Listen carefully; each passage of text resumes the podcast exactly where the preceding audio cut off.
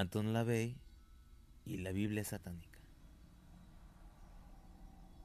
La Biblia satánica fue escrita por Anton S. LaVey, quien nació en Chicago el 11 de abril de 1930, hijo de Gertrude Augusta LeVey y de Michael Joseph LeVey. Su verdadero nombre era Howard Stanton LeVey, más tarde llamándose Anton Sandor LeVey. Cuando aún estaba en el instituto, comenzaron a surgir en él bases de sus ideales satanistas.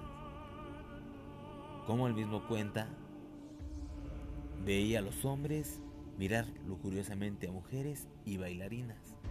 Los sábados por la noche y el domingo por la mañana estaban en la iglesia culpándose y confesándose por sus pecados.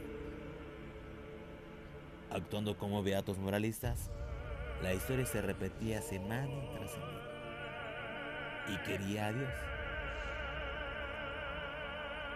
Tras terminar el instituto, comenzó a dedicarse a diversos trabajos, entre ellos el de prestidigitador y el de pianista en un club en el que una noche la actriz Marilyn Monroe actuaba y con lo que Anton LaVey mantuvo una relación. Más tarde se trasladó a San Francisco y fundó la iglesia de Satán. Fue, según él, su abuelo de origen rumano más concretamente de la religión de Transilvania,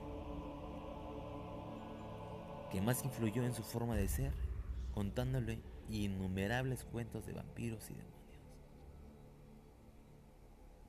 La Bey se autoproclamó Papa Negro por estar al frente y ser fundador de la iglesia de Satán. Alcanzó mayor fama después de dar a conocer al mundo su iglesia y porque el asesino de Charles Manson aseguró ser seguidor suyo. Fue un ícono dentro de la cultura pop en Estados Unidos, venerado por cantantes y estrellas de todo tipo. Participó en el rodaje de un cortometraje de Kenneth Anger, alguno de los muchos personajes famosos asociados con su iglesia, con la actriz Jane Mansfield y el cantante Marilyn Manson.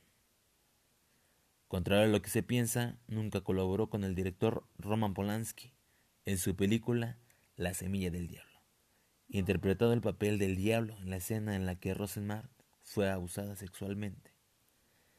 En realidad, este personaje fue interpretado por el actor Clyde Tanner.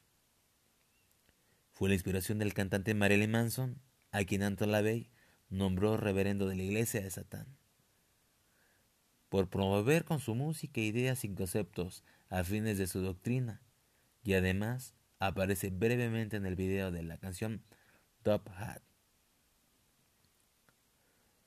Anton LaVey murió el 29 de octubre de 1997 en el hospital St. Mary en San Francisco. A causa de un edema pulmonar, fue llevado a ese hospital católico debido a que era el que se encontraba más cerca. El momento de su muerte fue registrado como la mañana de Halloween, pero esto hace posible especular que se pudo haber muerto con uno o dos días de diferencia. Se hizo un funeral satanista por invitación en Colma y su cuerpo fue cremado. Sus cenizas no fueron enterradas, pero fueron eventualmente divididas entre sus herederos como parte de un recuerdo con la idea de que poseen potenciales poderes ocultistas y que, y que pueden ser usados en rituales satanistas de magia. Sus hijos probablemente los utilizarían. Satán representa complacencia en lugar de abstinencia.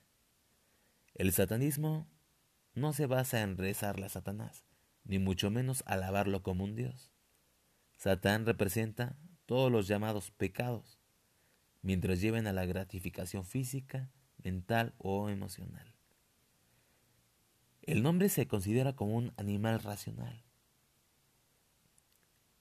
El hombre, por lo que es natural que siga sus instintos o deseos carnales, es decir, que es totalmente parte de la naturaleza que el hombre cumpla con sus funciones de todo ser vivo, nacer, crecer, reproducirse y morir. Puesto que todos los instintos naturales les conducen al pecado, todos los hombres son pecadores y todos los pecadores van al infierno. Si todo el mundo va al infierno, entonces no hay duda que encontrarás allí a todos tus amigos. El cielo debe estar poblado de criaturas más bien extrañas.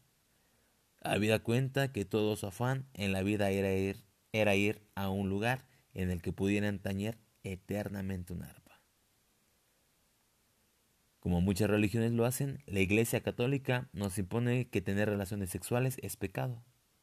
Entonces todos los seres humanos somos productos del pecado. Esto es realmente absurdo.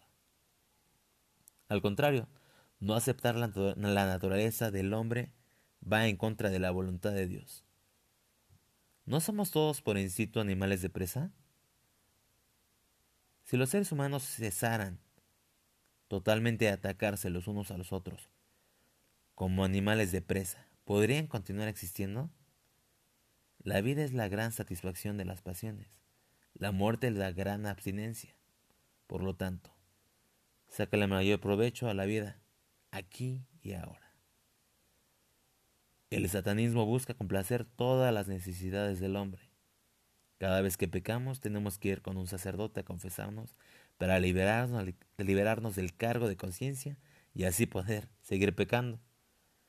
No encuentro sentido tener que ir a confesarnos con un ser humano, como cualquier otro que ha pecado igual o más que yo. El satanista Sabe que si la oración es de ningún provecho, el confesarse ante otro ser humano, como él mismo, es menos provechoso y por demás degradante.